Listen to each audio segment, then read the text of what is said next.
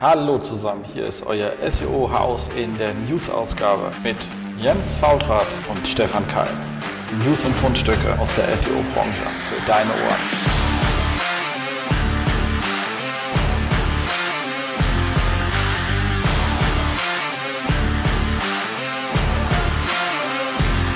SEO-Haus, stay tuned. So, hallo zusammen, hier ist wieder euer SEO-Haus und hier in, heute mal sonnig, es hat jetzt ziemlich viel Regen, äh, Berlin sitzt äh, Jens Fautrat und da drüben in Darmstadt. Im Wunder, also gerade sonnigen Darmstadt, der Stefan Keil. Ist ja super. Ich bin ja nächste Woche auch die ganze Woche wahrscheinlich in Darmstadt, weil ich mit meiner kleinen Runde fahre meinen Sohn besuchen. Ich bin diesmal nach Darmstadt mit, um ein paar Sachen zu zeigen. Cool. bestimmt spannend. Ähm, hoffe mal, das Wetter ist halbwegs äh, stabil. Dieser, dieser Sommer ist ja ein bisschen durchwachsener als äh, die letzten, aber ich habe ja auch, man hört ja auch, das wäre für die Böden wirklich auch sehr wichtig. Also freue ich mich dafür, dass wir wieder ein bisschen Wasser in die Erde kommen. Ja, auf jeden Fall, ne? Das ist, passt dann schon. Dann auf jeden Fall das Vivarium nicht vergessen, wenn ihr hier seid, ne? Ja, ja, klar. Also ich meine, gibt es ein kleines Zebra-Fohlen. Sagt man da Fohlen? Aber es ist schon. so ein paar, also, glaube, so zwei, drei Monate ist es jetzt schon alt, aber ich glaube, das sieht noch ganz knuffig aus. Ja, das ist cool. Das ist cool. Wir haben auch hier das Miramar mit den 50 Millionen Rutschen. Das will sie ja schon seit drei Jahren gerne. Das äh, steht, da, steht da dringend an. Genau. Ansonsten sind wir jetzt ja gerade, wir haben ja Montag, ähm, wir haben jetzt ja hier unser Büro wieder quasi aufgemacht in Berlin, weil wir alle wieder her wollten. Also diese Küchenstühle auf Dauer, die wollten irgendwie etwas zu äh, unbequem waren oder das Dachgeschoss wurde zu warm oder zumindest sind wir jetzt wieder hier und alle freuen sich, dass wir uns hier aus der, auf der, aus der Entfernung sozusagen äh, drücken können. Sehr cool, sehr genau. cool. Kommt ja ein bisschen später. Das kommt bei uns noch. Genau. Ja, genau. Passt alles. Cool. Können wir gleich zum Housekeeping kommen? Es gab nämlich hier, ähm, Julian Zicki, Seokratie, hat hier einen schönen Artikel geschrieben über die äh, Google Core Vitalis und da hat er uns netterweise nochmal drin erwähnt, ähm, unsere letzte Sendung, äh, News-Sendung, wo wir halt auch über das ähm, AMP keine Pflicht mehr für ähm, die Google News-Zugänge dann quasi. Ähm, dafür erstmal danke für die Erwähnung. Und äh, kann es noch ein bisschen quasi lustige weitere Entwicklung, dass jetzt ja auch ähm, John Wunderbar dann klargestellt hat, dass für die für die Web Vitalis Werte ja die URL herangezogen werden soll, aus die man per Nutzer landet. Das bedeutet, im Grunde genommen hat er gesagt, wenn man AMP nutzt, dann nehmen Sie die Web Vitalis Werte von AMP. Was ja ein kompletter Shift ist. Bisher war ja AMP komplett Hupe, es musste halt nur da sein, aber für Ranking relevant war ja immer die kanonische URL. Das ist ja auch schon wieder so eine Änderung, wo ich so denke, das ist jetzt auch nicht so ganz äh, konsistent zu euren, weil relativ fast einfach die kanonische ist, die, die ranking-relevant ist. Ähm, und für die Web Vitalis-Werte sollen dann zukünftig aber die, die Google anzeigt, also wenn AMP, dann halt die AMP genutzt werden, für alle anderen Ranking-Signale aber weiterhin die Kanone. Und das sind dann schon so, ich kriege schon wieder Kopfweh, Kinders. Warum diese Kackkomplexität? Also, egal. Ist auch ist immer so die Frage, ob es halt gut dokumentiert ist am Ende. Ne? Man weiß, wo man hingreifen muss. Ich, ich fand ja dann auch jetzt, hatten wir es letztes Mal schon erwähnt, dieses Search of the Records. Ähm, da ja. hatten Sie ja auch dazu gesprochen. Genau. Äh, in Ihrem Podcast. Der Malte hatte das ja auch auf Facebook nochmal nett zusammengefasst und so. Und ich finde halt so die Diskussion, was Sie da so nebenbei ein bisschen durchblicken lassen. Ich bin auch bei der ersten Folge, jetzt gibt es das schon ein zweiter.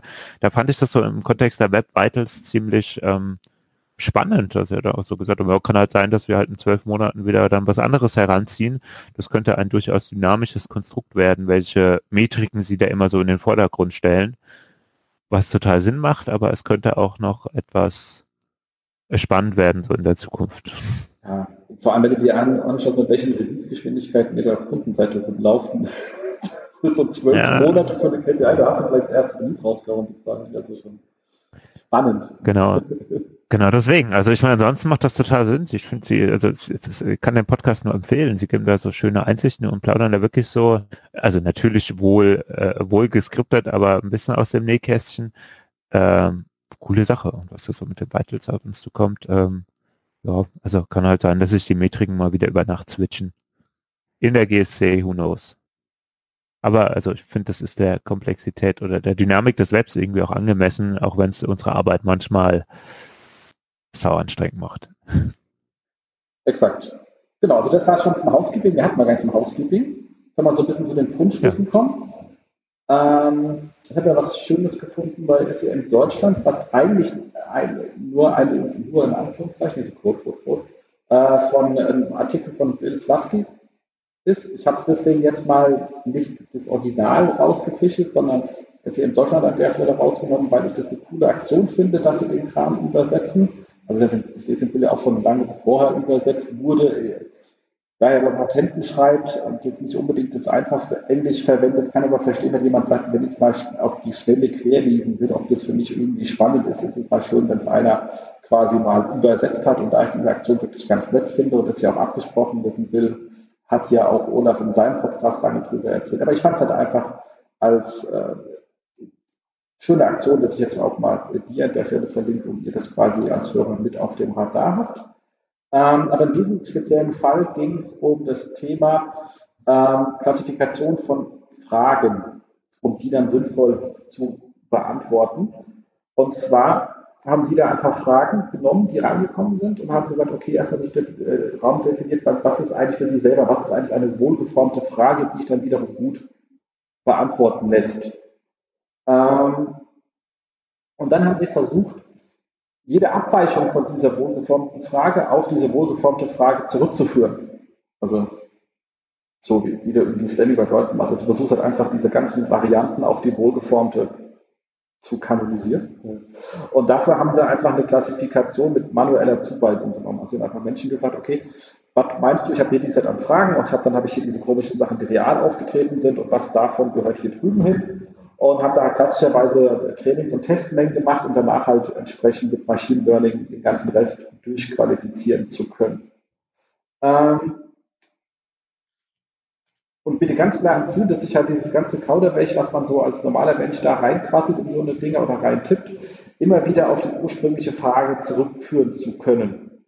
Und das sind halt so diese Standardproblematiken. Das fand ich von daher, jetzt, ist jetzt wirklich kein Hardcore- Thema jetzt für uns, was für die Arbeit wirklich hart relevant ist. Aber das sind so diese, wieder so die klassischen Fragen, die man so als Suchmaschinenanbieter hat. Und dieses ganze Thema, was, wie kriege ich eigentlich eine Suchanfrage besser bearbeitet, ist ja in sich fast ein schwereres Problem, als wie verstehe ich, was in einem Dokument drin steht, weil da halt sehr viel drin steht. Und bei der Suchanfrage habe ich halt sehr wenig Information und versuche dann da irgendetwas rauszukriegen. Und da fand ich wirklich wieder so eine spezielle, schöne Spezialproblemstellung. Wie kriege ich halt einfach ähm, Sachen normalisiert, damit ich halt nicht eine String-Search nach jedem einzelnen String-Dokument durchführen muss, was dann halt eher mäßig gute Qualität gibt. Ähm, nichtsdestotrotz ist hier die Frage dann natürlich auch direkt aufgekommen im Dokument, und das hat mir dann auch sehr gut gefallen, ist, wenn ich so etwas mache, also ich ändere die Frage ab, also weil ich die normalisiere. Was, wie gehe ich dann damit im Interface um? Da hat man nämlich immer zwei Möglichkeiten. Einmal, ich kann sagen, ich liefere ihm halt irgendein Ergebnis zu dem, was er da gerade mit 20 Worten reingeschrieben hat und sage aber unten drunter meinten sie vielleicht, und da kommt halt die wohlgeformte Frage, die nur aus vier Wörtern besteht. Ähm, oder aber ich mache es passiv, das heißt, der Nutzer kriegt es nicht angezeigt, er sucht halt irgendetwas ganz lange, ich führe zur wohlgeformten und liefere immer direkt die Ergebnisse aus. Das Passiv hat immer das Problem, dass ich aus diesem Nummer ja nicht mehr rauskomme. Wenn ich nämlich dann anfange zu sagen, ich wollte aber das, weil es vielleicht gar keine Frage war, sondern in meinem speziellen Fall ein Zitat, zum Beispiel. Ähm, okay, ich kann Gänsefüße drum stellen, aber das weiß jetzt nicht jeder, weißt du, also hm, ähm, hm. komme ich halt aus solchen Automatisierungsloops nicht mehr raus. Und dann kommt sehr schwer hin für denjenigen, der weiß, was er da tut, kommt dann halt quasi nur sehr schwer raus aus dieser Nummer, dass man hier ständig ähm, umgebogen wird. Und das ist halt auch immer so ein Usability-Interface-Problem, wenn ich da hinten dran bei meiner Query Interpretation immer smarter werde, sophisticator werde, wie ich das im Interface abhole, sodass man da auch wieder mal rauskommen kann. Auch das sind Probleme, die man lösen kann, aber das war hier gleich mit in dieser ganzen äh, Schrift mit drin. Ähm, und per se ist es halt ein spannendes Einzelbeispiel von ganz vielen Sachen, die im Moment mit Suchanfragen einfach passieren. Ähm, was kann ich, wie kann ich Suchanfragen anreichern, umformulieren, zusammenfügen, um einfach zu besseren Suchergebnissen zu kommen, weil das halt der größere Schwachpunkt ist, wenn ich die Texte und alles so weiter, was ich da habe, relativ gut annotieren kann mit Entitäten und alles, ist die Suchanfrage immer noch mein schwächstes Glied in dieser ganzen Retrieval-Geschichte, weil da halt alle möglichen Schmodder drin steht und deshalb meistens in sehr kurz. Ähm, ist ein spannendes Thema, kann man sich einfach mal auseinandersetzen. Ich, finde irgendwas Such an sich ein spannendes Thema.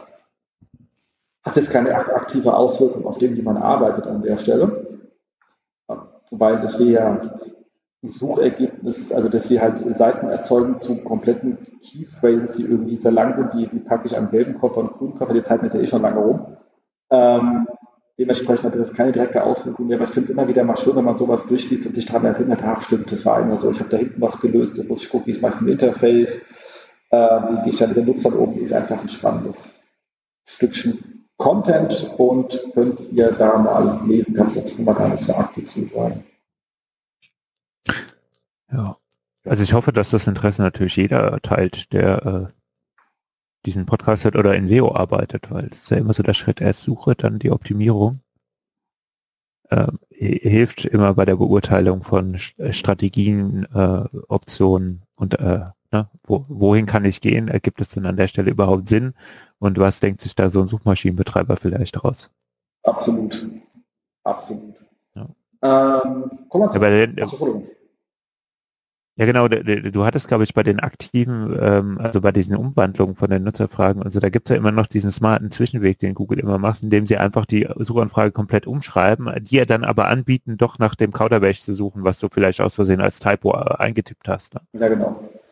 Da gibt es viele Suchanfragen, wo sie dann irgendwie noch so viel Konfidenz haben zu sagen, okay, ich drehe es auf jeden Fall schon mal um und mit einer sehr hohen Wahrscheinlichkeit hat der Nutzer halt wahrscheinlich einfach nur komisch rumgetippt ähm, ist immer noch so ein, so ein kleiner Zwischenweg zwischen diesen, äh, Zwischenweg zwischen diesem aktiven und passiven Rumformulieren. Das stimmt, absolut. Macht auch Sinn. So, sorry. Nee. Genau, nächster Beitrag. Genau. Ähm, der, ähm, und zwar bei White. Schöner ähm, Beitrag, sehr langer Beitrag, inklusive ein halbe Stunden Video von Markus Tandler zum Thema ähm, Google Core Update 2020 Analyse anhand ihres White ähm, Wikis. Ähm, ich empfehle es deswegen, weil ganz ehrlich, er, fängt schon an und der Abschluss war relativ klein, dem sie da hatten. Und dann findet man statistisch nicht so arg viel. Ähm, am Ende bleibt auch ein bisschen offenbar, was da eigentlich jetzt irgendwie zum Verlusten geführt hat oder nicht. Aber wie gesagt, die Signifikanz war jetzt auch überschaubar groß. Ähm, da hätte man wahrscheinlich auch nichts großartig gefunden. Aber was viel schöner war und was ich viel, viel besser fand und warum ich das Video auch wirklich empfehlen kann, ist, Markus hat einfach mal gezeigt, welche Fragen man sich an die GSC-Daten stellen kann ähm, und wie man damit richtig umgeht. Und ähm, da ist ja auch noch die Frage, das haben wir auch relativ häufig, bei Sichtbarkeitstools versus GSC-Daten, es gibt für beides gute Gründe. Also wir haben, jetzt sogar, wir haben ja doch einige Kunden im Verlagsbereich. Da ist es immer mit GSC-Daten ein bisschen blöd, weil wenn ich dann vor und nach dem Update habe ich komplett andere Lagen und deswegen andere Suchanfragen. Also da rotieren die Suchanfragen so dermaßen durch, wenn man newslastig ist, weil heute verlässt Lombardi seine Freundin, morgen hat Florian Silbereisen sich versungen. Also ist halt immer was komplett anderes, was halt komplett dominiert. Ähm, und da sind manchmal die ähm, die Sistrix-Daten, die mir dann halt einfach das Ranking zeigen, auch wenn keine Lage ist, helfen mir manchmal zu schauen, was da drin ist. Bei allen anderen bin ich aber doch eher auf den Search-Console-Daten. Allein schon deswegen, weil der Sichtbarkeitsindex ja wenn mit, mit den Impressions korreliert und nicht zwingend mit den Klicks. Weil die messen ja Ranking-Position, was Impressions ist, entspricht und nicht, ob es geklickt wurde oder nicht. Da fielen so viele andere Faktoren noch mit rein. Ähm, aber wichtig, wie er gut gemacht hat, er auch gesagt, ähm, das fängt Markus auch an, also guckt immer mal, was sind denn so die Impressions-Gewinner, also nicht nach Klicks, sondern wirklich mal nach Impressions gehen, weil gerade dann sieht man, ob man, wenn man aus einem SI-Tool rauskommt, eher die Korrelation als wirklich in den Rankings. Ähm, und er zeigt auch immer, was sinnvoll ist, halt auch mal nicht von den Begriffen zu gehen, sondern äh, zum seinem Wiki ist natürlich der riesen Vorteil, dass er stehende URLs hat. Also sind über die gleichen. Das gleiche trifft natürlich auch für ein, für, für einen E-Commerce-Shop vor, also alle, die halt relativ statisch sind von ihrem URL-Aufbau. Da macht es halt auch wirklich Sinn, oft über die URLs zu gehen. Und da erstmal zu gucken, gibt es denn gewisse URLs, URL-Gruppen, Farbbestandteile, also White segmentiert ja auch automatisch nach Faden, aber die halt, wenn deine URL-Struktur halbwegs sinnvoll ist, was übrigens meistens nicht der Fall ist, ähm, aber wenn sie denn so wäre, ähm, dann sieht man da auch schon, ob man gewissen Ecken etwas äh, verloren hat oder nicht und kann dann wieder gucken, welche Keywords betrifft das. Und das hat er relativ schön gezeigt. guck mal hier, das sind wirklich URLs, wo so 30, 40, 50 Prozent Impressions runtergegangen sind. Und dann geht man hin und dann sieht man, aha, okay, das sind jetzt aber auch eher so spezial, also so, so zwei, also relativ starke Zwei-Wort-Anfragen, aber an den zwei Worten schon sagen, dass ihr allgemeine Artikel, zum Beispiel für Online-Marketing, eigentlich auch zu allgemein ist. Du kannst aber das damit nicht mehr abholen. Also das hat er wirklich schon ganz schön gezeigt. Also so klassische, es war mit hier wohl offensichtlich kein spezielleres Dokument da, deswegen haben wir es damit reingeschafft, aber eigentlich haben wir es auch nicht sauber beantwortet, weil wir eigentlich eine Ebene weiter vorher angesetzt haben, also eigentlich das Oberthema behandelt haben. Ähm, dann müsste, dann kann man auf der URL nicht mehr optimieren. Also das kriegst du da nicht rein, weil die eigentlich einen anderen Purpose hat. Und der hat auch noch funktioniert. Also dann würde ich mich ja in den Fuß schießen. Dann ist eher die Frage, ob man ein neues Subthema aufsetzt, um das wieder zu holen, was man mal hatte.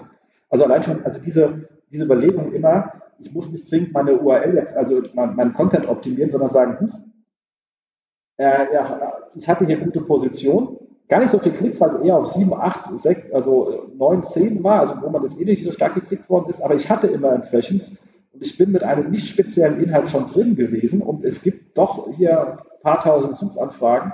Warum nicht das Thema an der Stelle erweitern und richtig beantworten, weil ich offensichtlich mag Google ja meine Domain schon zu diesem Themenbereich. Also diese Art Ansatz daran zu gehen, sage ich also, für mich war es jetzt eher ein Video, wie kann ich aus meinem Bestand, den ich gerade habe, erkennen, wo ich hinwachsen kann, komplett unabhängig von irgendeinem Update. Weil das sind genau die Fragen, wie wir auch an potenzielle Analysen rangehen. Also wo habe ich denn schon Sachen, die ich eher so halb bediene und die ich relativ einfach abholen kann, wenn es denn reinpasst.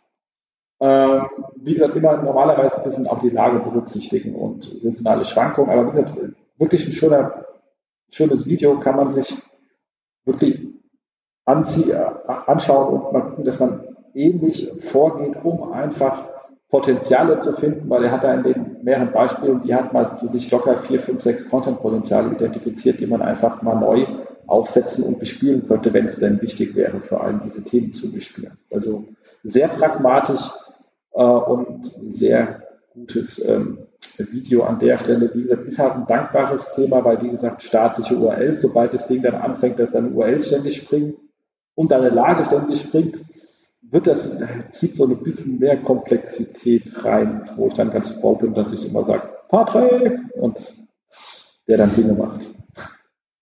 Ja. Das stimmt. Ich muss gestehen, ich habe das nur gelesen äh, nicht geschaut, aber es ist ja auch sehr, sehr, sehr gut äh, transkribiert, glaube ich, an der Stelle. Ähm, du hast jetzt so schön gesagt, ja, es ist ähm, schön pragmatisch, das ist auf jeden Fall, aber es zeigt trotz allem, trotz allem Pragmatismus, es gibt halt keine Einsatzantworten mehr für, naja, warum ist jetzt die Entwicklung gerade bei so einem Update so und so? Also es bleibt immer so ein Stück weit, du sagst ja auch immer so das Thema Forensik, SEO-Forensik, also man muss sich halt wirklich meistens sehr, sehr tief in die Daten reindrillen, was er an der Stelle auch macht, auf Keyword-URL-Ebene betrachten, hin und her switchen und dann erklärt man sich äh, in den einzelnen Teilen, also bei der Suchanfrage, bei der URL, warum sich irgendwie bestimmte Muster ergeben können. Aber so dieses, ja, war halt Faktor X, deswegen sind wir irgendwie schlechter, das gibt es meistens halt einfach nicht mehr, ne? Absolut. Und das, das, ähm, das äh, zeigt sich hier. Finde ich cool. Cooles Stück. Ja, der nächste Beitrag ähm, von technicalseo.com, das ist ähm, ein schönes Thema gewesen zum, ähm, zu den strukturierten Daten, rezeptstrukturierte Daten. Wie relevant sind sie denn für meine Seite oder nicht? Ähm, da gab es einen kleinen schönen Case, ähm, wo die strukturierten Daten für knapp einen Monat mal von der Seite rausgeflogen sind. Und Google ist ja wie eigentlich immer sind solche Bonussachen nicht für das Ranking relevant. Das ist so die offizielle Aussage, aber man hat oftmals einfach das Problem, es gibt bestimmte Elemente in den Suchergebnislisten, wie zum Beispiel das Rezeptkarussell, das kriegt man nur mit strukturierten Daten, also einer Schema-Org-Auszeichnung. Das heißt, ja, für das allgemeine Ranking ist es wahrscheinlich nicht relevant, aber es gibt nun mal einen ganz besonderen Platz in der Suchergebnisliste, da komme ich nur mit genau dieser Bedingung rein. Und in diesem Use Case, den ähm, oder in diesem Fallbeispiel, das ich hier, äh, das ich hier ergeben habe, ähm, waren die Auswirkungen für einen Monat ohne ähm, strukturierte Daten für Rezepte ziemlich deutlich, weil wenn man diese Klicks aus dem Karussell oben nun mal nicht kriegt, hat es in diesem Fall bedeutet, naja, dass mobil 51 Prozent der Klicks auf diesen Bereich rausgeflogen sind, obwohl die Rankings außerhalb des Karussells da waren ist halt nun mal so, gerade mobil sind solche Sonderplätze eigentlich immer sehr, sehr klickattraktiv. Also unabhängig davon, dass sie weit oben in der SERP kommen, sehen sie halt auch einfach besser aus als diese 10 Blue Links, gerade bei so einem Thema wie Essen, wo es ja dann doch auch immer mal schön aussehen darf. Und ähm, ja, Desktop war es nicht ganz so stark der Einbruch, aber auch immerhin minus 18 Prozent in den Klicks. Aber man sieht halt auch auf dem ersten Blick auf dem Desktop auch mehr und das Verhalten ist da schon auch nochmal ein bisschen anders. Also wie kann man es wieder abbinden? Äh, letztendlich, man muss darauf achten, dass die Auszeichnung erhalten bleibt. Alerting draufsetzen, zum Beispiel Testomato oder auch Lean Koala hast du hier noch angemerkt, mit einem kleinen Verweis auf die Kollegen von dem Wingman, die haben dann noch mal ein paar Varianten aufgestellt. Ähm, macht auf jeden Fall Sinn, wie man Testomato einrichtet und nutzt. Ähm, da hatte ich auch mal vor einiger Zeit was geschrieben, ist aber von der Methodik auf jeden Fall noch genauso aktuell. Ähm, kann man uns ja auch mal anschauen, hängen wir mit in die Show Notes. Ne? Genau. Also ich kann nur sagen, es ist, äh, ich habe es jetzt auch bei einem Kunden, da ist es ähnlich, also da sind die Auszeichnungen nicht weg, aber sie sind aus anderen externen Funktionsgründen nicht mehr ganz so sauber, wie sie sein sollten. Und das ist ein ähnlicher, also das merkt man, wenn man nicht mehr in diesen Karussells drin steckt. Und da gibt es eigentlich auch keine Lösung, außer zu sagen, ich gucke, dass ich da wieder reinkomme. Absolut. Also das genau, also wie gesagt, den, den von äh, beiden Artikel, also abgesehen von dem Ursprungsartikel zu dem äh, Testomato, aber auch hier äh, Website Monitoring mit äh, Ola von den Wingbands fangen wir hier rein. An der Stelle auch viele Grüße an die Kollegen. Ähm, ich habe ja dann auch, ihr hört ja dann auch die Monat auch in unserem schönen Podcast mit dem Johann von Hülsen. Können wir an der Stelle gleich mal anteasern äh, zu dem ganzen Thema ähm, interne äh, Verlinkung und Indexmanagement. Ähm, seid da schon mal gespannt. Ich bin schon total happy, weil wir uns schon vor anderthalb Wochen aufgenommen. Ich freue mich schon, wenn der live geht, weil er echt cool geworden ist. Ich bin auch gespannt. Sehr cool. Ich kann ähm, vielleicht an der Stelle ähm, zu dem Beitrag jetzt schon mal direkt ein Stück vorausgreifen, weil ähm, was gibt es Neues bei Google, haben wir später ja nochmal so eine kleine Section und ähm, was dort auch nochmal ganz kurz angesprochen wird, das kann man hier einführen. Man kriegt ja jetzt seit kurzem dann auch in der GSC genauere Daten für die Darstellung in der Suche für die Rezepte. Mhm. Das nämlich ziemlich geil ist, weil man dann letztendlich sehen kann, ähm, wie häufig man ausgespielt wurde und geklickt wurde in einer Rezeptgalerie, also im Karo Karussell, oder wie häufig es einfach ähm, Suchergebnisse für ein Rezept war, letztendlich nur eine Kachel ohne Karussell. Und ähm, damit kann man auch immer sehr schön eingrenzen, wie dann die Performance sich gerade entwickelt, rein organisch auf den Themen oder halt eben über diese extra reservierten Plätze für die Sachen mit Auszeichnung, in dem Fall die Rezepte. Ist ganz cool, ähm, kann man in der GSC in der äh, Suchanalyse jetzt direkt mit rausfiltern. Fand ich war so mit eines der neuesten, ja, der coolsten Neuerungen ähm, bei, bei Google, bei der GSC so in den letzten Wochen. Das stimmt. Ich hoffe halt, die ziehen den Rest noch nach, weil diese ganzen äh, Darstellungsreportfilter sind ja doch immer noch ein bisschen anstrengend. Da fehlen ja noch einige. Also da ist ja noch ein paar Kauderwelsch-Dinger drin. Aber für jeden, der dazukommt und das ja. Kauderwelsch ein bisschen lüftet, äh, sind wir da ja dankbar. Sehr. Und ich finde, für Rezepte hat es jetzt eigentlich eine sehr gute Deutlichkeit und Form, mit der man arbeiten kann. Ja. Wünsche ich mir jetzt noch vor allem für den News-Bereich. ja, auf jeden Fall.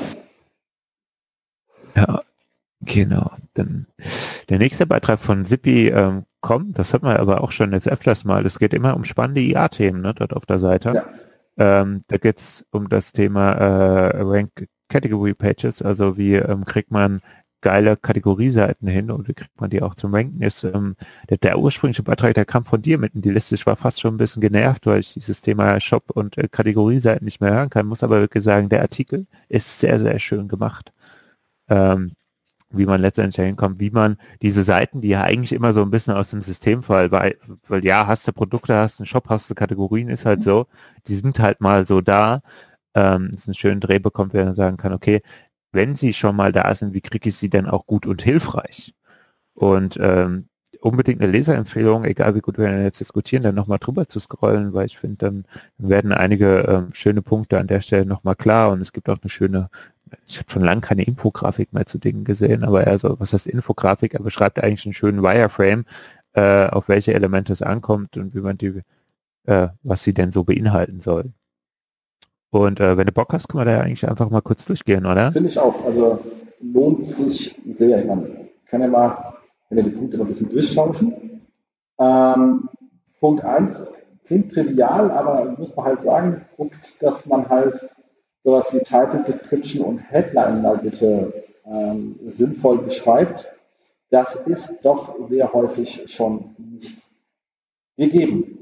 Und äh, da mal reinzuschreiben, um was geht es hier eigentlich, auch sich klar zu machen, was ist denn eigentlich mein, äh, mein USP, wie kriege ich die Klickrate nach vorne? Ähm, und wie kriege ich das Ganze rein, macht natürlich Sinn, dass man sich da Gedanken macht und das äh, sinnvoll beschreibt, weil wie gesagt sind halt intern auch meistens die stärkst verlinkten Seiten und dann hilft es, wenn man ein bisschen was hinschreibt. Hat er auch gleich ein paar Beispiele davon, wie sowas aussehen könnte oder wie man es halt auch eben nicht macht. Ähm, ja. Genau. Klassiker, aber kann man nicht oft genug betonen. Ne?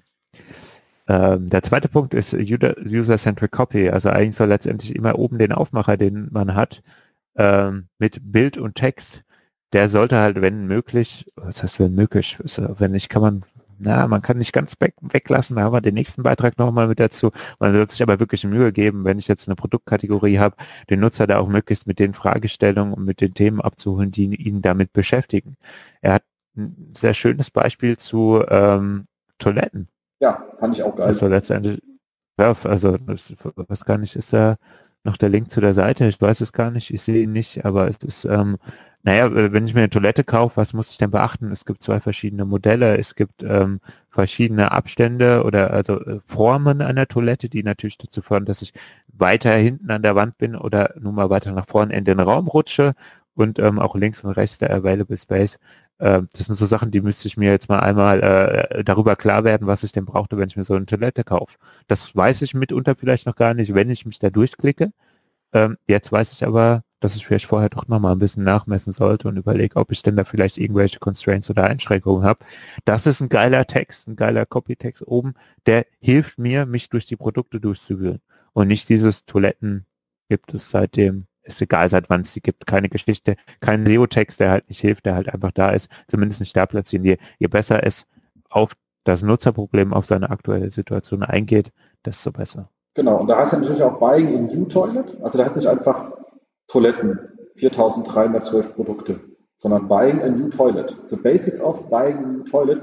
Und dann halt wirklich mit Grafiken drin. Also die beiden Modellen sind ja grafisch abgebildet. Einmal von, von vorne, von oben, ähm, mit diesen Abstandsmarkern, damit man auch weiß, wo das ist. Also es ist halt nicht nur Text, also von, von Copy meinte immer Bild-Text-Kombinationen und nicht diese Standard-SEO-Textwürste, wie sie immer ähm, Tippmann so schön genannt hat ähm, sondern ihr seht einfach, das macht Sinn. Ich habe auch drauf geschaut und dachte, ach komm, die haben zwei verschiedene Arten von Toiletten, wusste ich gar nicht.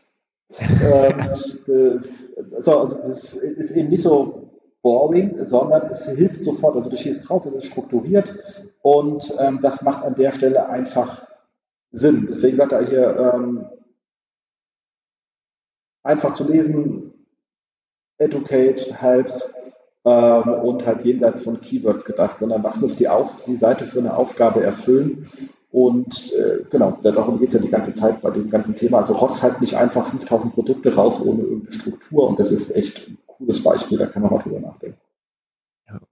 Es dauert dann halt auch seine Zeit. Ne? Man muss dann halt wieder priorisieren, sich Gedanken machen, welche Kategorien sind wichtig, was schreibe ich denn da drauf. Es ist dann halt nicht so, ja, wir haben jetzt mal für die 100 Kategorien 100 Texte geordert Wortpreis irgendeiner ist so, ist, das ist zu kurz gegriffen. Genau. Dann, was er auch hatte, dann vielleicht jetzt zum nächsten Punkt, wo du den nächsten wieder kriegst. Ähm, ja. Das Thema ist immer, wie kann ich davon weggehen, dass ich langweilige Produktlisting habe. Und der zweite Nummer sagt er dann halt, wenn ich dann äh, linkt halt zu Related Categories und Subcategories. Äh, gerade wenn man, dem, dem Beispiel jetzt hier Ikea, ich gehe halt auf so die Oberkategorie, was will ich, was Möbel, da soll ich jetzt 5000 Möbel zeigen, das wird halt nicht passen, sondern die sagen dann halt gleich lieber mit großen Kaffen, und sagen halt hier, ähm, Regale, äh, Wohnzimmerwände etc. Also ich kann mich erstmal weiter runterdrillen und fange nicht an, einfach Wildprodukte raus zu kotzen, äh, sondern sage, hier bin ich noch so breit, ich gehe erstmal runter. Das ist ja wie wenn du im Schuhladen gehst und sagst, du trägst Schuhe und kriegst dann diese riesen Liste an Schuhe, anstatt dass du sagst, okay, was brauchst du denn? Äh, Sneaker, Business-Dinger, weißt du, bla bla bla. Und sag einfach genau, was du willst, weil sonst mhm. eine Produktliste macht jetzt in diesem Fall überhaupt keinen Sinn, weil es mega gütig ist. Und gleichzeitig in der Stärke verstärke ich natürlich auch noch meine interne Verlinkung auf die Kategorien durch, weil ansonsten habe ich ja einfach und ich was, 50 Produkte, die auf dieser obersten Ebene sind, die wahrscheinlich keinen Nutzer gerade interessieren, weil es noch zu, zu, zu grob ist, massiv intern verlinkt, weil die auf dieser starken Kategorie Einstiegsseite verlinkt sind. Oh, und habe dann oben irgendwie sonst, weißt du, meine Subkategorie ist in, in, so einem Hoover äh, hier Long-Menü drin. Aber die Anzahl der Links erhöht sich ja, weil ich die blöden Produkte schon mit drin habe, die ich an der Stelle noch gar nicht brauche. Und so kann ich natürlich auch meine Subkategories, wo ja dann doch auch oft hohes Suchvolumen ist, ähm, direkt auch nochmal stärken. Also ich mache es für den Nutzer besser, ich mache es für SEO besser und das ist halt immer dann, wo man merkt, dann ist es eigentlich eine relativ gute UX-Geschichte, wenn es am Ende dann halt auch hilft, mit sowas wie Google die Seite besser versteht. Haben sich hier auch schön dieser Beispiel von IKEA gezeigt. Ähm, macht einfach an der Stelle Sinn, kann sich jeder mal die Frage stellen, ab welcher Ebene fange ich eigentlich an, den Nutzern Produkte zu zeigen äh, und muss ich das schon auf der ersten Ebene machen? Und was zuerst. Genau. Wenn man der Meinung ist, man muss sofort Produkte zeigen. Ja. Ja. Das ist sehr schön. Also ich habe das ähm, jetzt irgendwann mal für mich doch mal adoptiert und zwar aus diesem schlauen Eisbären, ne? also ja. dieses Informationsarchitekturbuch äh, von ähm, äh, das Standardwerk letztendlich. Sie haben da irgendwo so eine Abbildung und da reden sie halt immer so von Categories und dann unten drunter haben sie dann einmal so eine so einen Seitentyp, dann haben sie genannt Value Added Guides. Das ist ja jetzt ein sehr generisches Ding, dann ist so Value-Added Guides. Ich habe das Ding auch erstmal gar nicht so verstanden. Das hat mich ein bisschen genervt, aber eigentlich ist ja genau das Wording, was man braucht, man sagt, nee, ich rede nicht vor Unterkategorien, sondern ich habe hier Guides, die den Nutzer dann runter zum Produkt führen. Und wenn man die Logik, also wenn man Kategorieseiten mal mit der Logik denkt, dann kommt man auch sofort auf einen ganz anderen Aufbau. Exakt, vor allem, wenn man dann ja noch zu dem Problem kommt, dieses Beispiel hier von IKEA, das ist jetzt auch wieder klassische Desktop. Im Mobile habe ich ja das Problem, dass ich die Subkategorien ganz, ich meine, diese ähm, Burger-Menü, ich sehe die ja nicht mehr. Ich muss ja aktiv draufdrücken. Ja. Das heißt, ich habe die in der UX ja das große Problem, dass ich den Nutzer über den, über den Content-Bereich, also den sichtbaren Bereich Navigationsalternativen anbieten muss, damit er runtergeht, weil er hat wirklich keinen Bock auf dem Handy, sich durch so ein riesen Burger-Menü durchzuhangeln und zu gucken, wo es weitergeht. Es zeigt es mir halt auch gar nicht an. Also immer alles, was ich nicht sehe, sehe ich halt nicht. Also okay. Oh, obvious, aber wenn ich was anzeige, ist es auch immer so eine Art interne Vermarktung, dass man da mal hingehen kann. Also ich muss mir wirklich im Mobile aktiv Gedanken machen, was, wo möchte ich den Nutzer eigentlich hinsteuern und das muss im Content stattfinden und da hilft mir die Navi einfach gar nicht mehr weiter. Ja. Genau. Genau, was ist das Feature, was man an der Stelle braucht, äh, um sich orientieren zu können. Ich finde das auch ganz wichtig. Und also, ich hatte am Wochenende wieder einen Fall, da hatte ich auch was gesucht, einen Rucksack. Und ähm, weil ja auch immer so diese klassische Diskussion ist, was macht man denn jetzt hier irgendwie mit den Breadcrumbs und braucht man die mobil überhaupt und so. Da hatte ich eine Seite, die hatte halt mobile oben einfach die Breadcrumbs drin. Das hat mir sau geholfen. Das war so in drei Sekunden habe ich verstanden, wo es bin, aber man muss ja immer wieder drüber diskutieren, gerade mobil. Ich weiß nicht, was die Leute immer für ein Problem mit dieser, mit diesem Navigations- und Informationselement haben. Ja, ja, das verstehe ich auch nicht. Aber haben immer alle Angst, dass der Bildschirm zu klein ist. Ja, es, da gibt es gute Varianten, wie man sich damit arrangieren kann. Man sollte halt aber auch nur nicht überplanen, dieses Gebilde, sondern halt nur mal einfach als das Ding nehmen. Das ist es. Nun gut, ähm, der nächste, der schnell erzählt, populäre Produkte und Artikelbeiträge, was man halt gerade so anbietet, wenn man jetzt die Kategorien hat und dort einfach die populärsten, ich glaube, man kann dann immer noch mal runtergehen zu sagen, man nimmt die populärsten aus der Kategorie also aus diesem Kontext, in dem sich der Nutzer befindet. Entweder habe ich eine Kategorie, die in sich so stark ist, dass ich wirklich auf verwandten Produkten der gleichen Ebene rumtouren kann, oder er sagt, ich bleibe zumindest in der gleichen Produktkategorie, Logik und ähm, ganz wichtig halt eben nicht immer das Neueste neueste Produkte oder so, also nicht zu sehr Gießkanne und immer im Kontext des Nutzers bleiben. Und wenn es gerade über bestimmte Produkte informiert und ich ihm Alternativen oder ähnliches anzeigen will, dann bleibt es auch irgendwie, also dann ist es sinnvoll, wenn man halt eben bei den ähnlichen Produkten bleibt. Ja, absolut. Das wäre schon der Punkt gewesen. Der ist, äh, genau. Und dann halt natürlich ähm, empfohlene Brands, oder, oder Autoren, also die, die gehen ja hier ein bisschen mehr als nur Shop-Seiten und auch Beispiele, aber die meisten Beispiele sind Shop, aber die geht natürlich auch um Autoren, dass du natürlich auch sagst, wer sind denn hier so eigentlich die typischen Brands, weil Brands immer helfen zu, zu ähm, nicht zum Richtigen zu gehen, weil fast jeder hat irgendwie seine bevorzugte Marke. Das ich was in Elektronik weiß, sagt einer, äh, keinenfalls HP, Logo oder hm, nur Apple, weil ich gerne so viel bezahle für Geräte oder sowas, keine Ahnung. Also äh, wisst, was ich meine.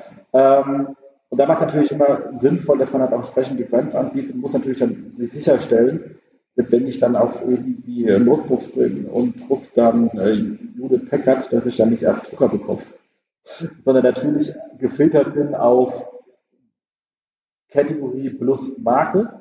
Und wenn man es dann noch schafft, diese Seiten, die man da also quasi erzeugt, besprechen, URLs und zum Ranking zu bringen. Glaubt mir, Kinder, Leute suchen auch nach Packard, also HP-Notebooks, Lenovo-Notebooks, HP-Drucker oder so etwas. Also diese Kombi an Suchanfragen gibt es halt auch sehr häufig und in sehr vielen Shops immer festen Seiten gibt es nicht. Ich habe nur Markenseiten, das ist dann alles von der Marke drauf oder halt eben die Category Pages. Aber wie gesagt, es macht Sinn, dass man die halt direkt auf den Kategorieseiten auch den Nutzer immer anbietet ähm, weil es einfach eine ganz einfache Sache ist, um sich zu orientieren und die Marken kennen die meisten Menschen halt. Und wenn ich im Spezialbereich unterwegs bin, dann kennen ja meine Kunden in der Ecke auch wiederum die Marken dieser Spezialthemen, ähm, nutzt die Marken, um den Nutzer Navigationselemente anzubieten. Sie werden es ausschlachten. Definitiv, ja. Der nächste Punkt ist Reviews and Ratings. Und der erste sagt, äh, Punkt sagt eigentlich alles. Der erste Satz, Reviews sell. Fertig. Genau. Das ist eigentlich alles. Ne? Also ich meine, äh, Rezensionen, Sternebewertungen, das verkauft nun mal die Produkte, die ich anbiete in, also, oder es verkauft sie nicht, wenn die Bewertungen halt scheiße sind, das ist ein anderes Thema. Aber das ist eigentlich alles, was er sagen muss. Also wenn man merkt, man hat ein positives Produkt, die Leute reden positiv darüber, dann kannst du es sowieso auf Produkten anbieten, aber auch auf den Kategorieseiten. Aber guck mal, wir haben hier 20.000 Produkte, äh, nee, es wäre zu viel, Entschuldigung, äh, wir haben hier 20 Produkte im Schnitt, das sind so und so viele Reviews insgesamt und die sind sehr gut bewertet die Leute, falls man es abgefragt hat, would order again, also würden die nochmal bestellen, ein paar Auszüge von richtig coolen äh, Reviews, die halt auch Bock machen, äh, hilft immer. Ne? Also klar, also vielleicht kann man es doch mal rumdrehen, Review Sale, ja, nicht zwingend, aber keine Reviews, also ist halt einfach ein Verkaufsstopper. Ich werde es äh, stutzig, wenn es einfach gar keine Bewertungen gibt oder ich so null Feedback, so eine völlig äh, aseptische äh, Shop Dimension habe, wo ich so merke, so, okay, gefühlt kann es sein, dass ich der erste Mensch hier drauf bin. Vielleicht sollte ich halt doch nicht bestellen. Genau. Reviews, wenn man was zu erzählen hat, unbedingt reinbringen. Genau. Und das nächste sind dann äh, auch wichtig äh, Guides und Tools. Ähm, das sind dann so einfache Sachen wie zum Beispiel Größentabellen. Also die müssen jetzt nicht zwingend auf der Seite sein, aber sie müssen auf der Seite angeboten werden. Äh, und zwar so, dass man es auch sieht. Also nicht so irgendwie versteckt, sondern dass man ganz klar sagt, du hier ähm, wir haben hier einfach einen Guide oder es hat er hier einen kleinen ähm, Vergleich zwischen zwei verschiedenen LED-Lampen, wie dann jeweils das Bild aussieht und ähnliches. Das sind dann auch viele, viele, viele schöne Beispiele, aber ist schon ein Klassiker Größentabellen. Also oft bist du da sagst, okay, was ist jetzt diese scheiß US-Größe in? Dann gehst du doch wieder nach Google, musst googeln, anstatt dass du das äh, direkt auf der Seite drauf hast. Ähm, dann bitte auch nicht in irgendwelchen Pop-ups, sondern in irgendeins ähm, in einer sinnvollen eigenen Struktur, aber halt wirklich überlegen, welche Guides braucht man an dieser Stelle, weil meine Webseite ist mein Verkäufer und wenn ich halt planlos im Laden drin stehe, kommt dann auch so ein Verkäufer angetrappelt und versucht mir zu helfen und den habt ihr halt online nicht. Webseiten äh, hilft es auch nicht, wenn dieses wertige Chatfenster immer aufgeht, weil ich mir was fragen. Das habe ich am Anfang getötet, als ich auf die Seite gekommen bin, weil es einfach nervt. ähm, sondern bietet schlicht und ergreifend ähm, Hilfe an für Sachen, die eben den Kaufprozess unterstützen können und genau, macht die leicht zugänglich. Das ist äh, etwas, was da ist und was dann auch wahrscheinlich ähm, gut helfen wird. Und zwar hilfreich im Sinne, es unterstützt den Kaufprozess, es beantwortet mir eine Frage, wenn ich nicht weiter weiß. Ähm, und das dann auch wieder schön Text, Grafik etc. nicht als Textwurst irgendwie in die Seite klemmen. Ja. Absolut. Und da direkt dran gekoppelt ist äh, Sort und Filter Controls. Also zum einen, ich würde nicht auf die Controls gehen, sondern generell auf die Filter, was man überhaupt filterbar macht. Ähm, ich glaube, damit steht und fällt auch einfach ein bisschen der, der, der Erfolg des kompletten Online-Shops. Wenn ich zu viele Produkte, also je nachdem, wie viele Produkte ich habe, wenn ich aber zu viele Produkte habe und keine sinnvolle Filterlogik irgendwie implementiere, dann habe ich den Nutzer eigentlich an der Stelle auch schon verloren.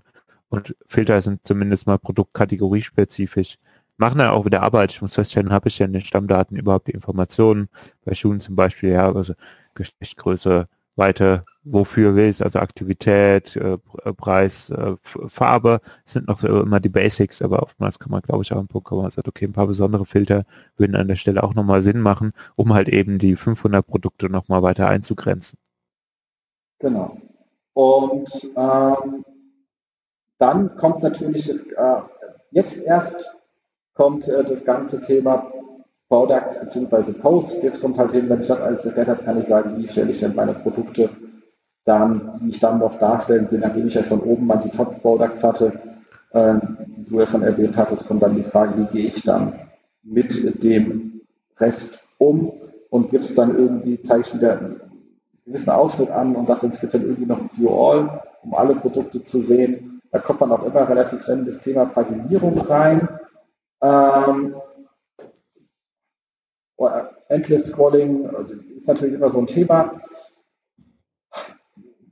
Ich bin ja immer so ein Freund, der sagt, okay, ich muss wissen, wo mein tiefstes Produkt liegt und ich brauche jetzt halt nicht aus SEO-Gründen zu sagen, ich mache jetzt hier, ihr kennt das Ganze, da kommen dann Leute wieder in die Ecke und sagen, oh, lass uns vielleicht logarithmisch paginieren und wir sagen, oh, ich habe eigentlich schon ein Problem, wenn ich äh, 100 Paginierungsseiten habe äh, bei einer Kategorie. Weil abgesehen davon, dass mir dann als SEO Gedanken mache, wie kann ich die 100 irgendwie schnell durchblutet haben, ist doch die eigentliche Frage, wieso habe ich 100? Brauche ich die überhaupt? Weil Nutzer wird ja nicht rumtouren. Weil wenn er das ist, dann brauche ich sinnvolle Subkategorien, äh, auf die wir wie oben gerade beschrieben von uns ich sinnvoll hinlinken kann, um die Ergebnismenge kleiner zu machen. Und wenn dort ein Produkt angelinkt ist, schon nach vier Klicks, dann brauche ich es nicht auf der 18. Paginierungsseite meiner Hauptkategorie noch zu haben. Die ist dann oft quasi unnötig. Also da kann man sich dann auch Gedanken machen über so Endless Scrolling und zwar ohne, ob ich einen Scheiß danach in den Index bekomme. Ähm, auch, weil wenn ich jetzt auf der achten Paginierungsseite bin und das ist die einzigste Stelle, wo mein Produkt angelegt ist, dann ist und die 18. Paginierungsseite ist so scheiß schwach, dann ist so gut wie gar nicht angelinkt. Ähm, so viel auch zu dem ganzen Thema, ich nehme meine Paginierungsseite, ist halt eine Unding. Entschuldigung, ganz kurz. Ähm, diese ganzen Paginierungsseiten, die da jetzt, haben wir doch viele auf, auf Index genommen. Man kann die bei Yoast nicht mehr auf Index stellen, weil ja irgendeiner gesagt hat, das könnte dann ja ein Soft 404 sein. Kinder, die Seiten sind so schwach. Nehmt die einfach aus dem Index raus. Die müllen euch einfach nur zu, die haben gar keinen Wert. Und wenn euer Produkt nur aus der 18. Paginierung angelegt ist, dann ist es per se nicht angelegt, weil es nichts wert ist. Okay? Das ist der größte Rotz der letzten Jahre passiert ist, wo ich dachte, da sind ziemlich viele gerade äh, Kollegen, die da komplett drauf abfahren. Und ich denke mir, ey, Captain Obvious, nimm mal kurz einen Taschenrechner, multipliziere mal kurz durch, wie stark diese Kack-Paginierungsseite ist und dann frag mich, ob das irgendeinen interessiert, ob das eine Soft 404 ist oder nicht, weil die Seite total egal ist. Entschuldigung, ich muss gerade bewerten. Ähm, aber okay, das ist die Frage, wie es dann geht, wie gehe ich mit meinen Products und Posts um. Entschuldigung. Ja. Nein, äh, bin ich ja ganz bei dir, bin ich ganz bei dir. Ne? Also ich meine, ich muss ja sagen, ich bin immer noch ein Fan, dann ab und zu mal eine sehr stabile Pagination drin zu haben, wenn es aber nicht so eine riesen Mengengerüst ist, aber wie du schon sagst, wenn ich irgendwann auf, keine Ahnung, wo man aufhören kann, kommt auf meinen Job, aber also ab der fünften Pagination irgendwann wird es halt Banane. Genau. Und dann sollte man es unbedingt absägen. Da bin ich auch mit Nachladen zufrieden. Exakt. Und glaube ich, Punkt. Aus anderen Gründen nicht besser geregelt bekommt. Ja. Exakt. Und bei Punkt 10 war dann nochmal, wie man irgendwie die Dinger so schön hochzieht, dass sie danach auch äh, linkfähig sind. Aber das. Genau, und dass man halt darauf achtet, dass sie intern gut verlinkt sind. Aber ich glaube jetzt so allein mit diesen, das ist ja immer das Schöne, wenn man so von so einem Produktseiten-Template ausgeht. Also wenn du drei, vier Templates in deinem System beschreibst und dann guckst, wie die Sachen intern aufeinander verzahnen, verlinken, was wir jetzt ja auch gemacht haben, indem man sagt, die Unterkategorien sinnvoll oben rein, vor zurück, Breadcrumbs hatten wir ja auch äh, quasi nochmal als Exkurs mit drin. Wenn man da schon mal sauber hört, dann hat man schon mal eine sehr gute Basis für eine interne Verlinkung. Und darum geht es dann auch, dass man intern eine gute Link-Juice-Verteilung hat. Genau. So, dazu habe ich ergänzend noch einen kleinen Artikel, den brauchen wir nicht im Gänzen durchzusprechen, weil der von City war jetzt wesentlich länger. Ähm, aber von der ähm, Aleda Solis noch was Schönes gefunden, und zwar auch genau zum gleichen Thema. Und zwar ging es hier um zwei Aussagen von äh, John Wu, den sie da auseinandergenommen hat zu Kategorien in Shops ähm, wo er sagt, Listings ganz ohne Text sind manchmal schwer zu interpretieren. Also man kriegt es öfters hin, aber nicht immer. Und vor allem haben sie ein Problem, wenn ich einen mehrsprachigen Shop habe. Die Produkte halt ja Kunstbegriffe sind und sonst nie draufsteht. Da kann es durchaus sein, dass sie dann durcheinander kommen, was die Sprachzuweisung betrifft und so. Ähm, ein, zwei, drei kleine Sätze helfen durchaus weiter, dass sie ein bisschen wissen, um was es jetzt hier geht. Also das sagt er, kurze Texte sind durchaus hilfreich, um ihm zu sagen, aha, das, ich bin im Shop, das ist eine Kategorieseite und darum geht es hier in dieser Kategorieseite. Ähm, er sagt aber wirklich kurze Texte. Er sagt, bei langen Texten kann Google durchaus auch das Gegenteil umschlagen und verwirrt sein, weil sie nämlich nicht mehr wissen, welchen Intent man treffen möchte, ob das jetzt ein Do oder ein No-Intent ist. Ähm, und man, wenn man Pech hat, denkt, das scheint jetzt doch eher so ein Ratgeberartikel zu sein, dann nehme ich den halt mal bei den transaktionalen äh, Do-Intents quasi aus der SERP raus und zeige lieber echte Shops. Ist natürlich dann doof, wenn man eigentlich ein Shop ist. Ähm, er sagt aber, das liegt hauptsächlich dann, also, die, also deswegen hier als Warnung, nicht zu lange Texte drauf machen. Ausnahme, da sind wir wieder da, der Inhalt passt zum Intent. Also wenn wir dann, und da sind wir wieder bei dem, was wir gerade vorher erzählt haben, wenn wir keinen SEO-Text-Kack draufschreibt, sondern auf den Intent eingeht, den Leuten hilft, zum richtigen Produkt zu kommen, äh, dann ist es etwas, mit dem sie kein Problem haben. Aber es ist wirklich absolut das Dümmste, was man machen kann, ist bei irgendeinem Textagentur mit schlechtem Präfix irgendeinen Nonsens zu Doppelschnecken-Extruder schreiben zu lassen und Google denkt dann, ihr werdet irgendwie eine Art Wikipedia für ähm, Industriegüter, weil dann seid ihr quasi aus dem anderen Ranking quasi raus. Also das nochmal als Hinweis. Ansonsten äh, wiederholt sich ziemlich viel mit dem, was wir gerade oben gesagt haben. Aber da die beiden relativ zeitnah reinkommen, so dachte ich, nehme mal beide nichts mal rein. Ist ja immer schön, wenn man nochmal sagt, auch, auch John sagt, du bist auf der falschen Seite. Das hilft ja. ja, wobei, also ich finde, Du, du fühlst ja ein schönes Thema, also das tut mir auch ein bisschen in der Seele weh, weil je nachdem, wie pragmatisch man denken muss, kann man wirklich irgendwann mal, also man kann genötigt werden, zu der Aussage zu kommen, ein bisschen Text auf der Kategorieseite ist besser als gar keiner.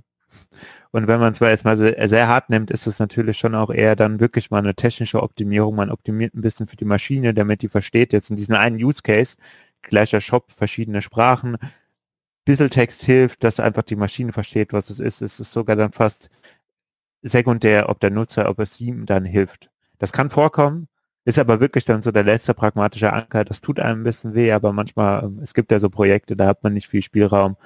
Ähm, und dann kann es auch sein, dass man sagt, ja, damit äh, ist uns schon mal geholfen. Blöd, wenn es ja interpretiert wird, weil, ah ja, wir brauchen überall äh, immer ein bisschen SEO-Text. Nein, so ist es dann wieder nicht gemeint. Siehe vorherigen Artikel. Genau.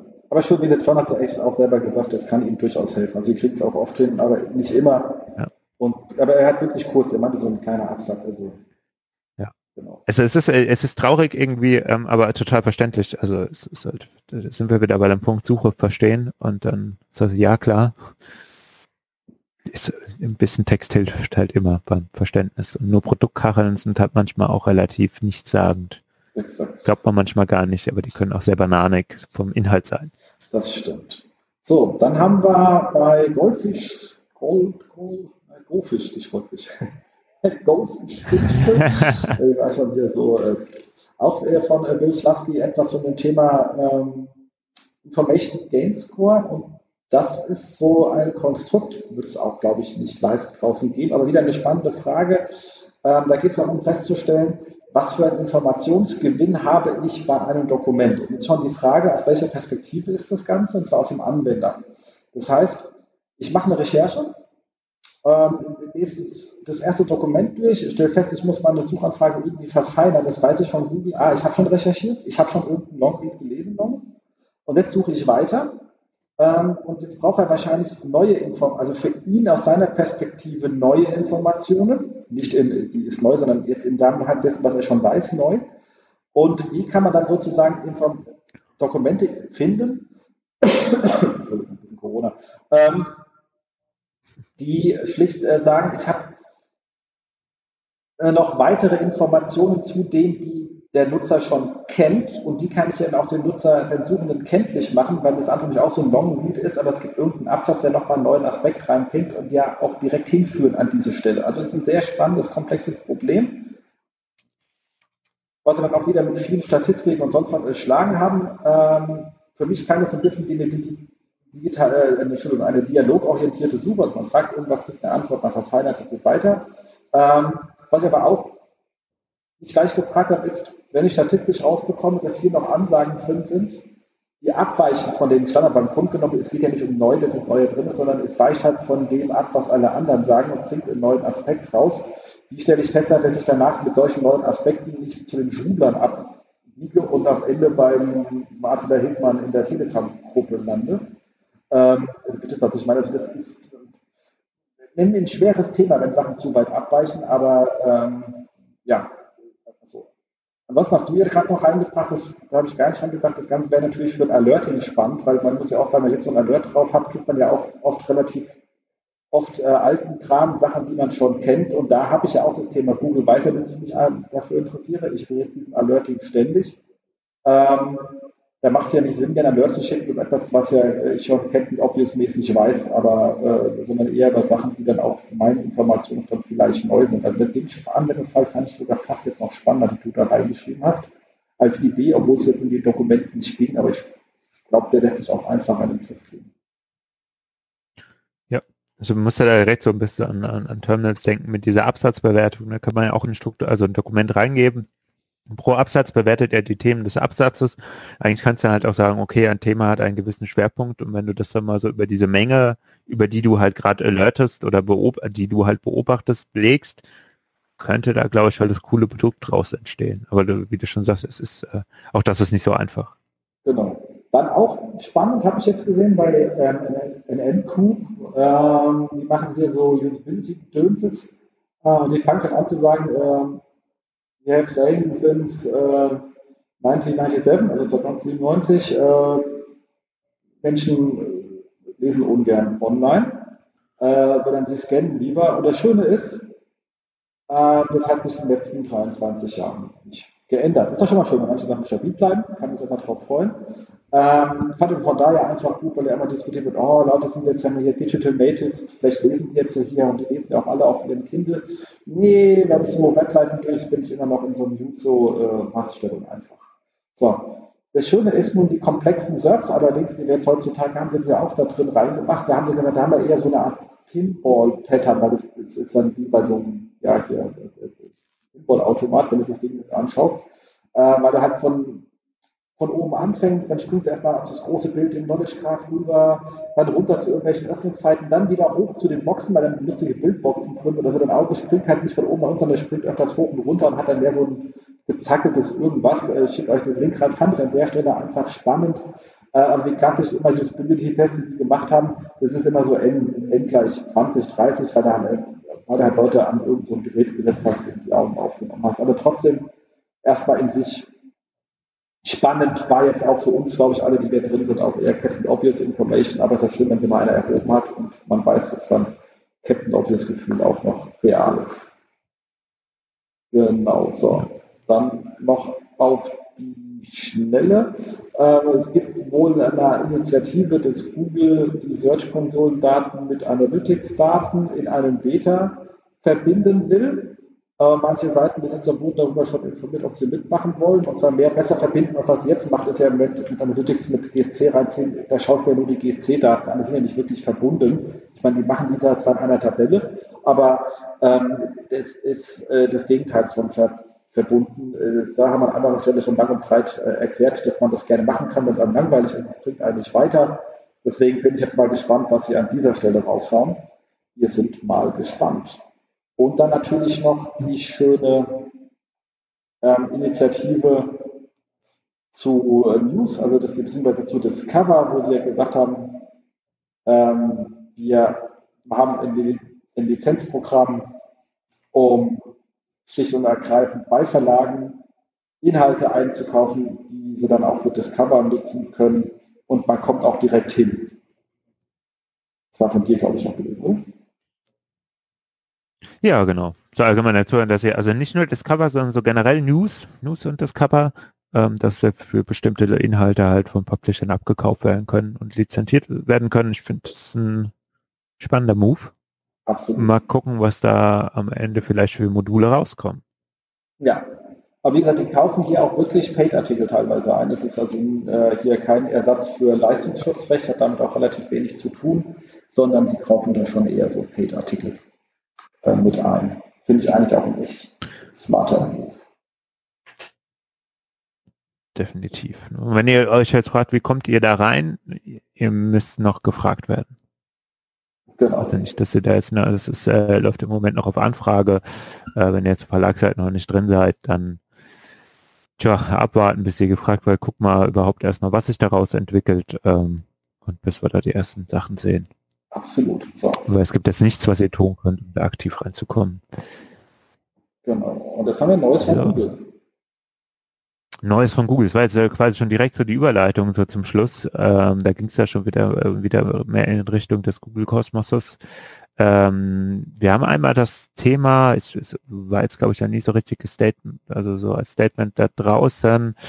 Es gibt ja nichts Neues, Featured Snippets. Und ähm, nun ist es so, dass Google auch dazu übergegangen ist, bei äh, Browsern, die es unterstützen, Chrome kann das Ganze, dass der Text auf der Zielseite auch gehighlightet wird und man sogar dort als Sprungmarke oder in einer Art Sprungmarke hin navigiert wird. Das heißt, wenn ich jetzt sehe, ich habe ein bestimmtes Thema oben in der, ähm, im Feature Snippet drin, ich klicke drauf, dann ist es mindestens einmal auf der Seite gehighlightet, wo der Wordlaut steht, äh, Wortlaut steht und wenn ich jetzt sowas wie ein Chrome also Browser, die das Scroll-to-Text-Fragment äh, die Funktion unterstützen, dann springt er auch direkt unter, runter auf die Seite und ich komme dort raus. Es braucht keine Auszeichnung, um das irgendwie implementiert zu haben. Wenn das irgendwie, ähm, äh, falls ihr das jetzt mal gesehen habt und sagt, geil, das will ich auch, ja, dann hängt das halt an der Browser-Situation erstmal ab und jetzt nicht irgendwie daran, dass ihr da jetzt noch irgendetwas äh, steuern machen könnt oder machen müsst. Ähm, und es gibt daraus jetzt aber auch kein Opt-out aus der Funktion. Also wenn man im Featured Snippet ist, außer man opt halt aus dem Featured Snippet aus. Damit muss man dann halt leben und wenn jetzt halt nochmal die Sprungmarke ganz unten auf meiner Seite ist und meine ganzen Call to Actions irgendwo anders gekommen sind, scrollt der Nutzer halt automatisch zu der Information. Das ist halt auch spannend, was, was das wieder mit so Messungen von Scroll-Tracking und Scrolltiefe macht, aber mal schauen, wie stark sich das überhaupt durchsetzt. Ja, dann haben wir noch das Rezepte-Markup. Wir hatten es oben schon erwähnt. Ähm, also alles, was ihr mit Schema.org auszeichnen könnt, wenn ihr Rezepte auszeichnet, gibt es ja so zwei Elemente. Einmal das Rich-Suchergebnis für Rezept, ähm, so ein bisschen schönere Kachel und einmal die Rezeptgalerie. Das könnt ihr jetzt im äh, Darstellung in der Suche, also Search Appearance Report äh, bei den ähm, Suchanalyse Performance Daten rausfiltern. Und noch eine Kleinigkeit, die mich wirklich, wirklich sehr gefreut hat. Und zwar ist Google hier nochmal ein bisschen weitergegangen, was die Logo-Formate bei Artikeln angeht. Also jetzt auch wieder Publisher News Thema. Da ist es ja immer so, ähm, also keine Angst, es wird immer noch nicht einfach. Also es gibt bestimmte Dimensionen und Größen für äh, Logos für den Publisher, die ihr anwenden musst. Aber Google hat die Liste der unterstützten Formate etwas erweitert, weil eigentlich war immer der Klassiker, wenn irgendwo professionell die Logos eingesetzt wird, dann gibt es eine SVG-Grafik und dann war es immer so, spätestens für das JSON LD, für die strukturierte Auszeichnung, also für das äh, Markup von Structured Data, war halt diese blöde SVG-Grafik nicht mehr zulässig und man hat ein PNG oder JPEG gebraucht. Jetzt geht auch das, also es wird unterstützt. Bitmap, BMP beste. Ähm, GIFs, ähm, JPEG, PNG, WebP und SVG. Das ist schön. Es gibt immer noch einige Constraints ähm, und dazu auch nochmal gesagt, AMP ist dann teilweise nochmal ein bisschen anders, aber die Formate sind jetzt alle unterstützt. Ähm, und da sagen wir jetzt einfach alle File-Formate, die halt auch bei Google Images unterstützt werden. Und das ist ja schon mal eine schöne Geschichte. Also ab jetzt alle Verlagslogos im Bitmap bereitstellen und einbinden. Ja, ähm, und da haben wir noch das Thema, ähm, was jetzt recht frisch reinkam. Du hast gesagt, das ist auf Twitter heute Morgen auch schon rumgegangen. Ich habe es ähm, bei, bei, uns in den Systemen gesehen. Es, es scheint sich abzuzeichnen, als würden wir in, ähm, also auch wieder für die Suchanalyse, für die Performance-Daten in der GSC Regex-Filter bekommen für Suchanfragen und für URLs. Das ist jetzt äh, in der englischen Version der ähm, Doku zur Suchanalyse aufgeschlagen, dass sowas geht und wie man die abfängt mit ein paar Beispielen. Äh, wir haben es jetzt aber noch in keiner Search Console live gesehen.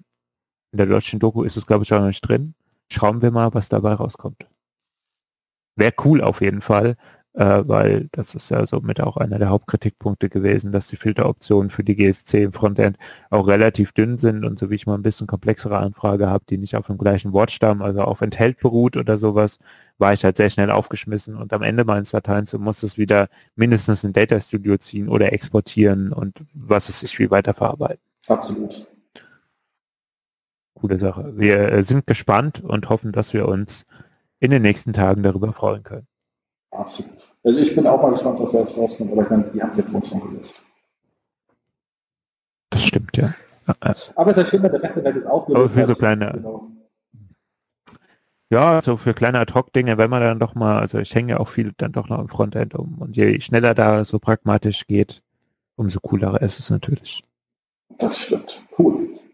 Gut. So, dann aber. Nächster Punkt. Genau. Vorletzter Punkt. Exakt. Ausbildkonferenz ist ja nicht sehr viel, aber jetzt hat sie sich ja doch mal festgelegt, die SMX 1. 2. September. Ähm, da freue ich mich dann schon, weil ich dann doch mal wieder Lust habe, hinzugehen und den einen oder anderen persönlich mit bisschen Abstand zu treffen. Habe das andere da ein bisschen telefoniert. Also es wird da immer so ein schönes Konzept geben, dass das alles ähm, an der Stelle safe abläuft, das wird auch gleichzeitig übertragen, also muss auch gar nicht hinkommen.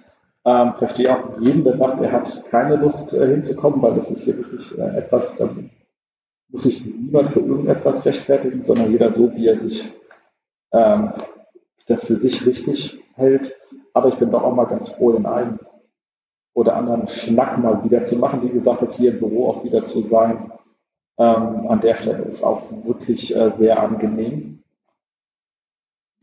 nach all der Zeit zu Hause, wir sind ja eh so, so konnte man schon mal ein bisschen sagen, ein bisschen Homeoffice oder so, äh, schon vorher, aber doch ein bisschen zusammen zu sein, ist auch ein bisschen Teamgefühl, macht auch schon Spaß.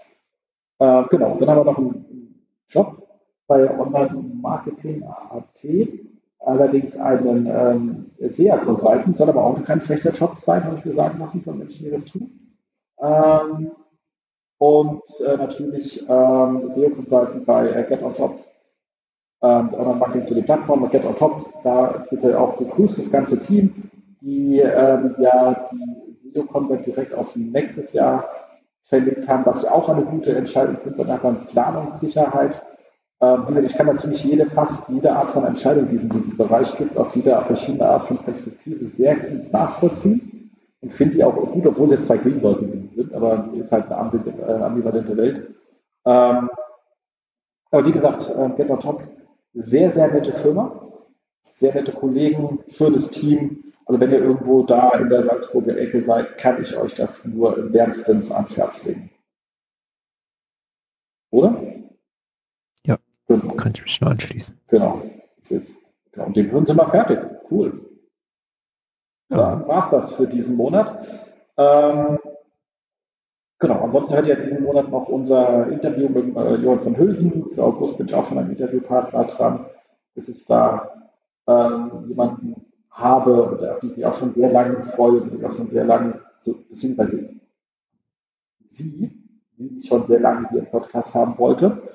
Ähm, das könnt ihr euch darauf auch schon freuen, wird noch nicht so viel verraten, kommt dann alles zu seiner Zeit. In der Sinne läuft alles weiter. Und dann kommt gut durch die Corona-Zeit, habt einen schönen Urlaub, wo auch immer es äh, hingeht, äh, wenn ihr zu Hause bleibt, umso schön das Gefühl, vieles zu Hause zu entdecken und schaltet nächsten Monat wieder ein. Macht's gut. Danke fürs Zuhören. Tschüss. Das war sie, die aktuelle Ausgabe des SEO-Haus. Wir bedanken uns bei euch für die geteilte Aufmerksamkeit und hoffen, die Show hat euch gefallen. Kommentiert in unserem Blog, wir freuen uns über jede Art von Kommentare oder auf unserer Facebook-Seite. Wir beantworten alle Kommentare möglichst zeitnah und vergesst nicht, uns auf iTunes zu bewerten, weil ihr wisst, iTunes ist das Gold des Podcasts. Dementsprechend bitten wir um viele, viele reichliche 5-Sterne-Bewertungen, am besten mit coolen Kommentaren. Danke dafür. Dann hören wir uns in zwei bis vier Wochen wieder und wir freuen uns, wenn ihr dann wieder einschaltet bei dem SEO-Haus, SEO von uns für euch. Und jetzt Rank Well.